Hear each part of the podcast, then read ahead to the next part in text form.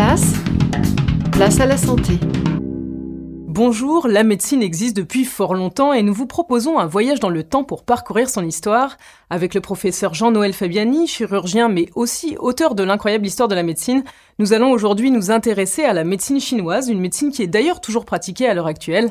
Il nous explique ses spécificités. La particularité de la médecine chinoise, c'est que c'est une médecine qui est une médecine de philosophe et non pas une médecine de prêtre. Ce qui change l'abord de l'homme avec ses oppositions, le yin et le yang. Les médecins chinois étaient des très bons observateurs. Ils pouvaient prendre le pouls pendant des heures et en tirer d'extraordinaires conclusions. Et puis surtout, c'est une médecine qui n'est pas seulement une médecine de l'Antiquité, mais qui existe encore aujourd'hui non seulement en Chine, mais en Europe, ne serait-ce qu'avec l'acupuncture.